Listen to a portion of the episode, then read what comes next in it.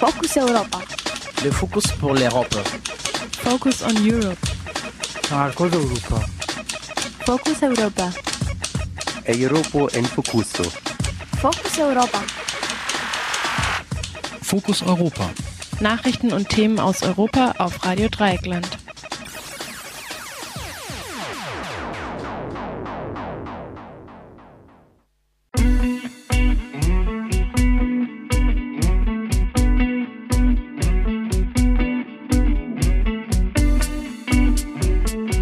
Herzlich willkommen zu Fokus Europa, dem Europamagazin von Radio Dreieckland. Am 11. Juni 2014, heute zusammengestellt von der Maike.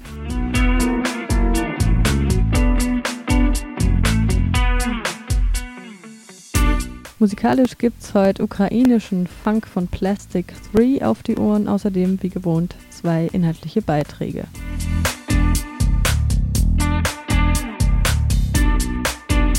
Zunächst spricht Kollege Jan mit der ukrainischen Schriftstellerin Marina Sokoljan über solidarische und hasserfüllte Kollegen in Russland. Außerdem Smart Grids Risiken und Perspektiven für eine Energiewende von unten. Mathieu sprach mit Jens Scholz, welcher zu dem Thema einen Vortrag bei der Republika-Konferenz im Mai hielt. Doch zunächst, wie immer, die Fokus Europa Nachrichten vom 11. Juni 2014. Focus Europa. Nachrichten aus Europa auf Radio Dreieckland. Kriminalisierung der No-TAF-Proteste geht weiter. Anfang dieser Woche hat ein Voruntersuchungsgericht in Turin beschlossen, dem Schriftsteller Eri De Luca den Prozess wegen Anstiftung zu Straftaten zu machen. Anzeige hatte die Gesellschaft LTF Lyon Turin Ferroviare erstattet.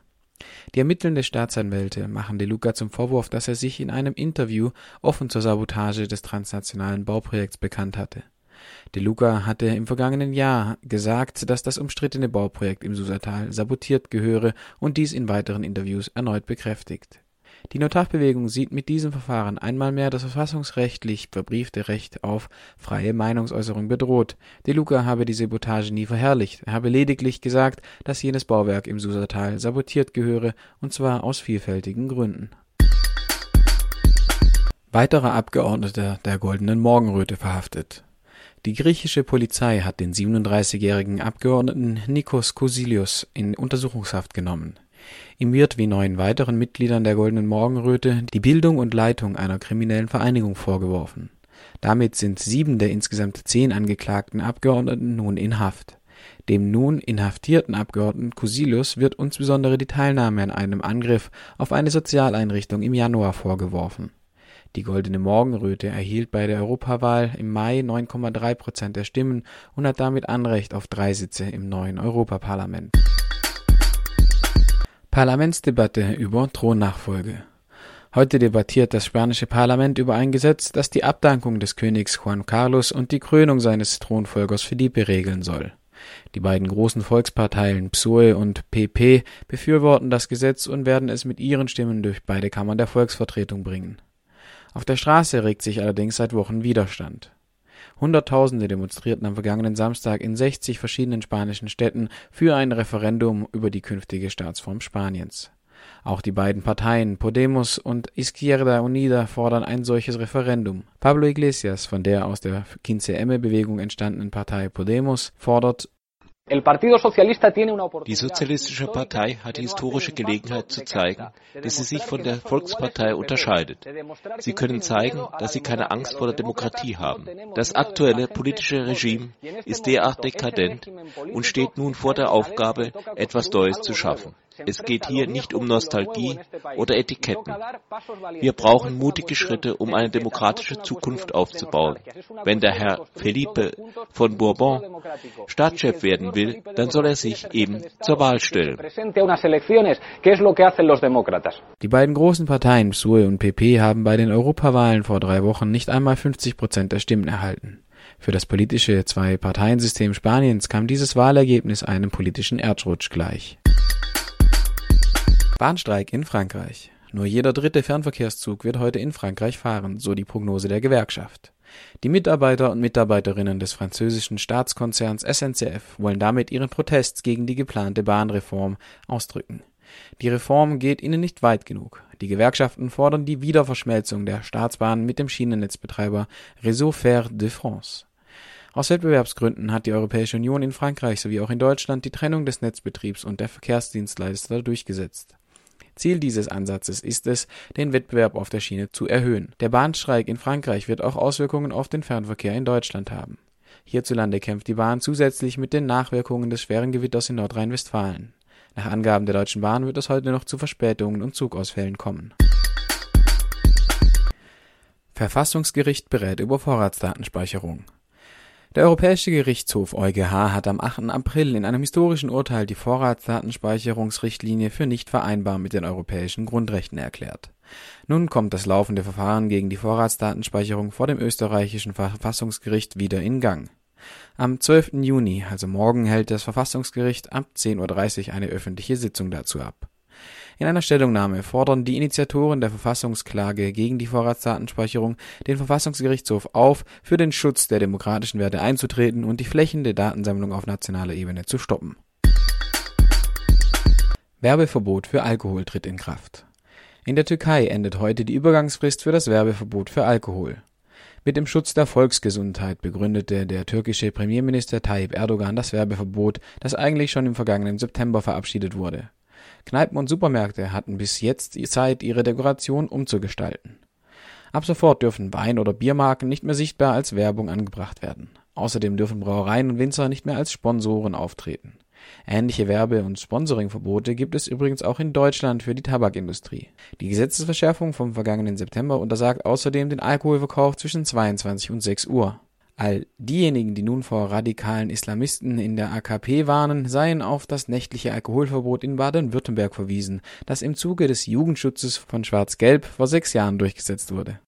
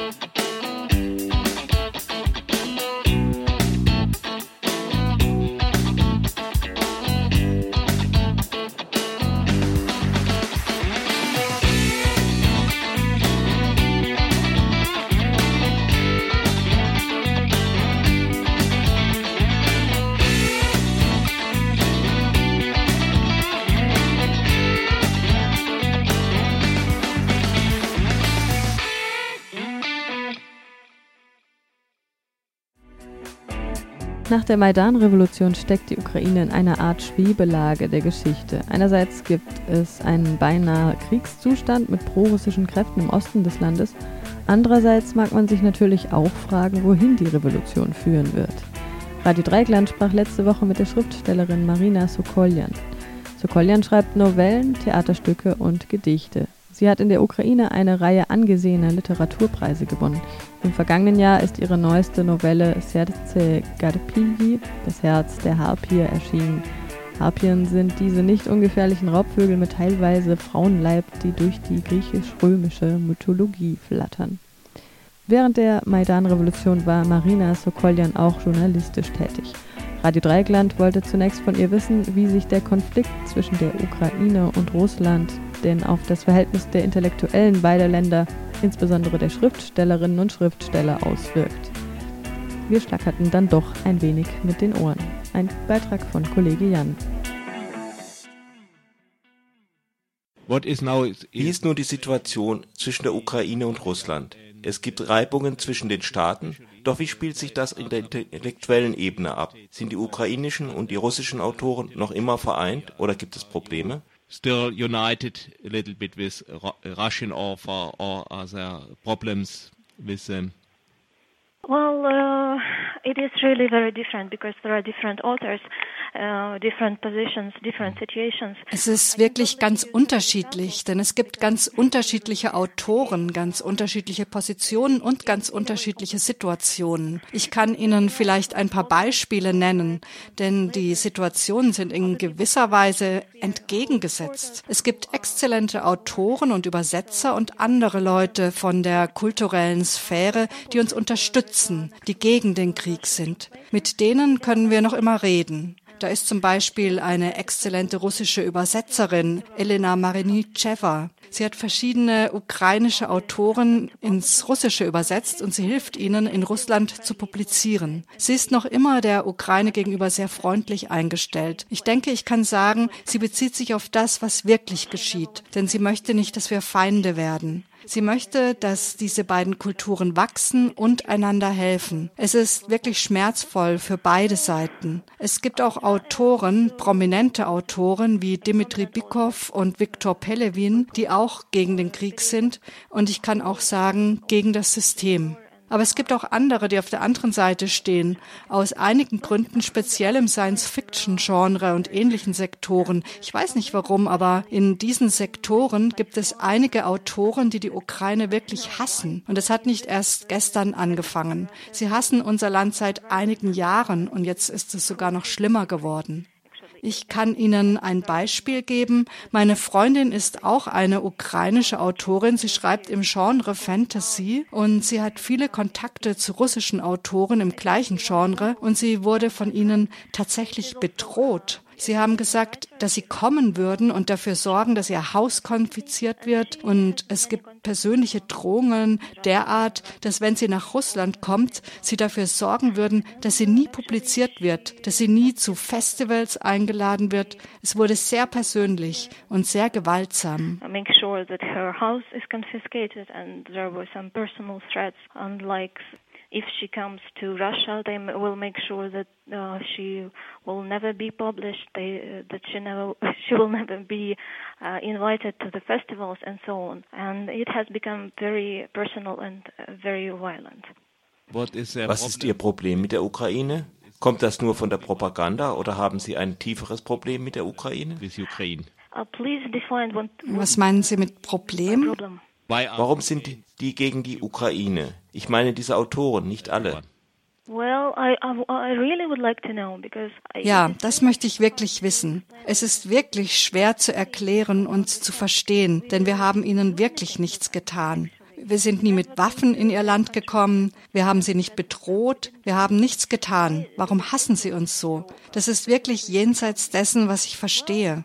Vielleicht werden ja einige von ihnen von ihrer Regierung bezahlt, um gegen unser Land zu arbeiten, so wie ein Teil der Propaganda. Vielleicht gibt es ja auch einige persönliche Gründe. Sie wollen vielleicht, dass Russland wieder ein Imperium wird. Sie wissen, Schriftsteller sind eine spezielle Art von Leuten und wir wollen nicht, dass es dieses Imperium gibt. Vielleicht hassen sie uns deshalb. Was hat sich mit dem Abgang von Janukowitsch in der Ukraine geändert? War es ein wirklicher Abgang oder nur der Wechsel von einem Oligarchen zum anderen? Das ist schwer zu sagen. Der neue Präsident ist ja noch nicht einmal im Amt vereidigt. Die Zeremonie wird am Samstag stattfinden. Dann werden wir sehen, was seine nächsten Schritte sind. Der größte Unterschied ist, dass nun viele eine Hoffnung haben. Eine solche Hoffnung hatten wir vor einem halben Jahr noch nicht. Wir sehen, dass sich die Dinge ändern. Einige gute und notwendige Gesetze sind durchs Parlament gebracht worden. Das System ändert sich wirklich, aber das wird viel Zeit brauchen.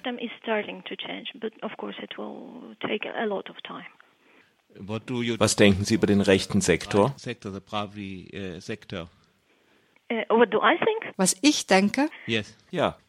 well, it's really funny because, you know, uh, we uh. Das ist wirklich komisch, denn wir haben erst nach dem Ende der Revolution bemerkt, dass der rechte Sektor also eine schreckliche Bedrohung ist. Und wir haben es erst realisiert, als wir russische Medien gesehen und gehört haben. Denn sie haben etwas sehr Schreckliches und Mächtiges aus dem rechten Sektor gemacht, was er nicht ist. Es ist tatsächlich eine Gruppe, die aus vielleicht drei oder vierhundert Leuten besteht. Der rechte Sektor ist nicht so prominent, ist nicht so mächtig und Russland hat einen Mythos geschaffen, fast eine Armee oder etwas in dieser Art, was er einfach nicht ist. Für uns ist es wirklich eine große Überraschung, dass der rechte Sektor ein so großes Ereignis ist. Was mich betrifft, so mag ich wirklich keine Extremisten. Ich mag keine Leute, die extrem rechts stehen oder die extrem links stehen. Ich gehöre mehr dem Zentrum an. Aber ich habe gemerkt, dass es keine Ideologie, keine Idee gibt,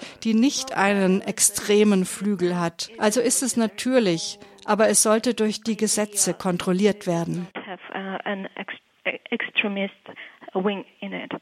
So it's natural, but well, it has to be controlled by law. What do you think about the Was denken Sie über die Besetzung im Osten? Gibt es da wirklich eine Art Revolution in den Städten oder kommt das von außen? Well, I think it's a, a bit both. Ich denke, es ist beides. Es mag als Protest von Leuten hier angefangen haben, die die Veränderungen in Kiew nicht mögen. Sie wollten etwas sagen, nämlich, dass sie die Veränderungen nicht mögen. Aber wenn unser Nachbar nicht gewesen wäre, wenn seine Kämpfer nicht gewesen wären, dann wäre es nie so weit gekommen. Do you think to write a, a novel or a book about the situation of Ukraine now? Denken Sie daran, eine Erzählung oder ein Buch über die jetzige Situation in der Ukraine zu schreiben?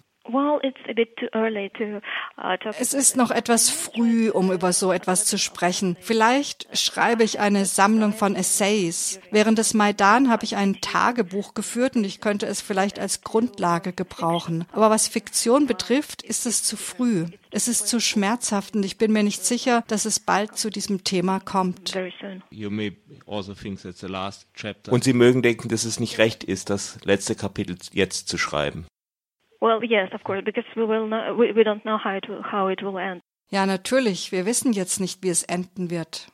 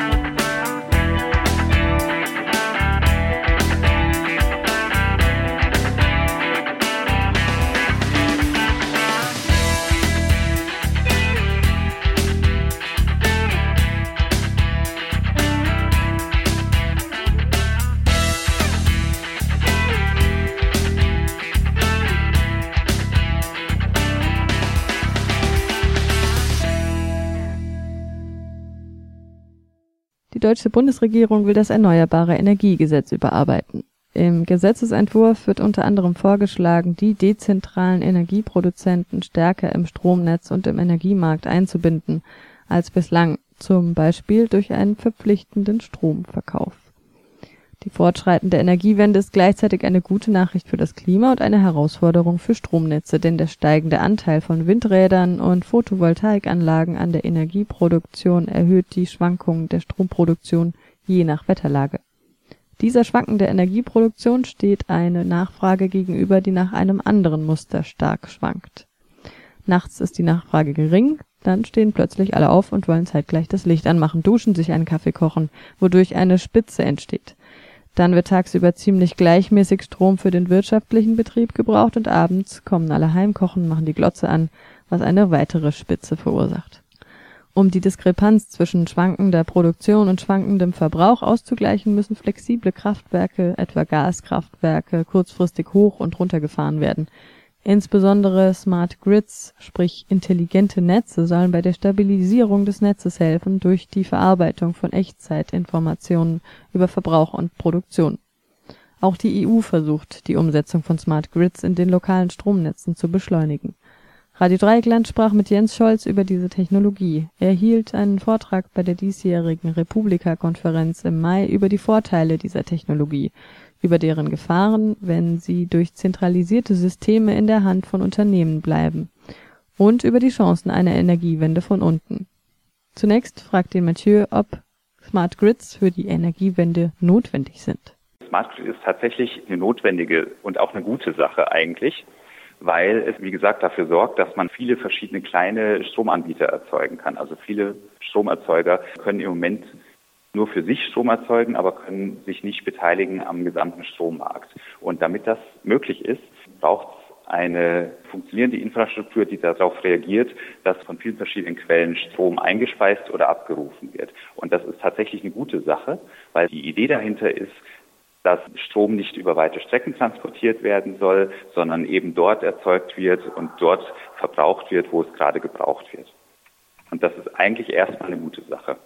Also das Smart Grid ist tatsächlich äh, ein wichtiger Bestandteil, der dafür sorgt, dass erstens mal nachhaltige Energie ins Stromnetz kommt und zweitens das Problem gelöst wird, dass Strom über weite Strecken transportiert werden muss, wo man ja eine Menge Strom verliert dabei. Wie sieht es momentan aus mit dieser Technik in der EU? Wo wird sie am meisten eingesetzt und wie sieht es aus von der gesetzlichen Lage? EU-Bestimmungen, die gerade in Umsetzung äh, sich befinden. Die beinhalten zum Beispiel äh, die Vorgabe, dass bis zum Jahr 2020 zumindest mal 80 Prozent des Netzes äh, auf diese Weise äh, überwacht bzw. Ähm, bedient werden soll. Das wird nicht ganz klappen, aber man ist da halt auf dem Weg und letztendlich wird das auch passieren am Ende. Inwiefern stellen jetzt Smart Grids ein Problem für Datenschutz dar? Also das Problem ist tatsächlich nicht äh, das Smart Grid selber, sondern das Smart Metering. Das heißt, das Problem entsteht da, wo äh, Verbrauchsdaten äh, erfasst werden. Also in den Haushalten werden die Verbrauchsdaten erfasst beziehungsweise gemessen und äh, zentral abgelegt. Also die, die Idee im Moment ist, dass dass die Verbrauchsdaten zentralisiert abgelegt werden und dort das Stromverbrauchsprofil letztendlich jedes einzelnen Haushaltes gespeichert wird. Und das ist tatsächlich ein Problem, weil das sind halt tatsächlich die Verbrauchsdaten einzelner Haushalte und einzelner Wohnungen. Und aus den Verbrauchsdaten von einzelnen Wohnungen kann ich halt sehr viel ablesen, was das Verhalten der Personen angeht, die in diesen Wohnungen leben. Von wem könnten diese Daten missbraucht werden, dass es ein datenschutzrechtliches Problem wäre? Das Problem ist, dass es wahrscheinlich datenschutzrechtlich gar kein großes Problem ist, weil es sind ja keine persönlichen Daten in Anführungsstrichen.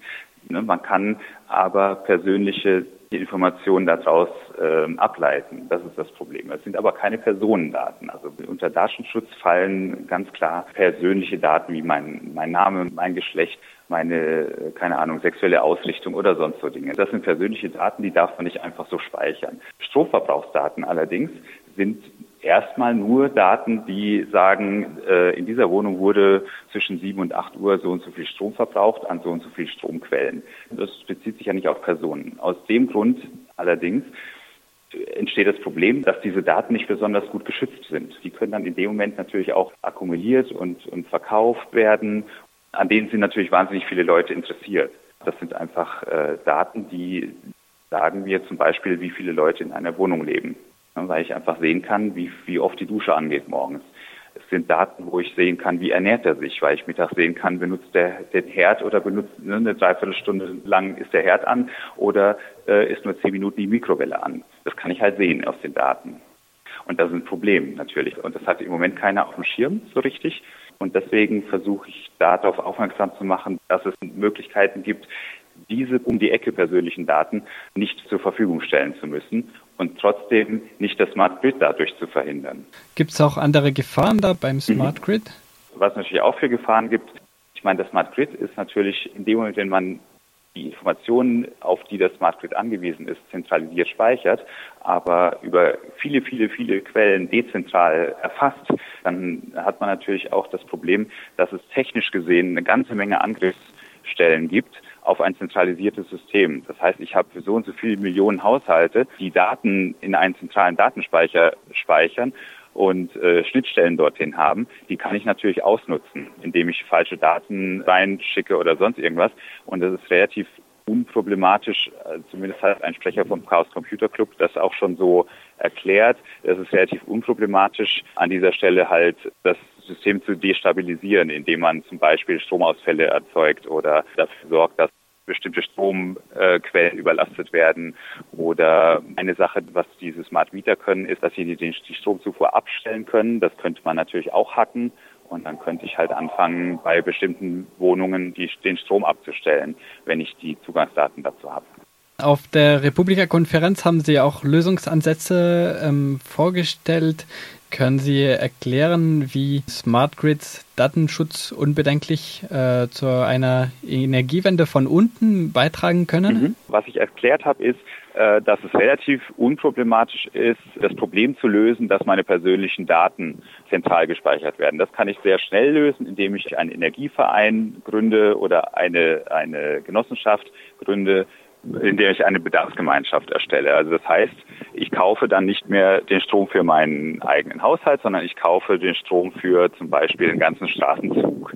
Das reicht auch, um das, um das Smart Grid stabil zu halten. Das ist gar kein Problem. Und in dem Moment habe ich aber nicht mehr meine eigenen persönlichen äh, Daten hochgeladen, sondern kaufe den Strom sozusagen über ein Stromprofil. In dem Moment brauchen die meine persönlichen Daten nicht mehr.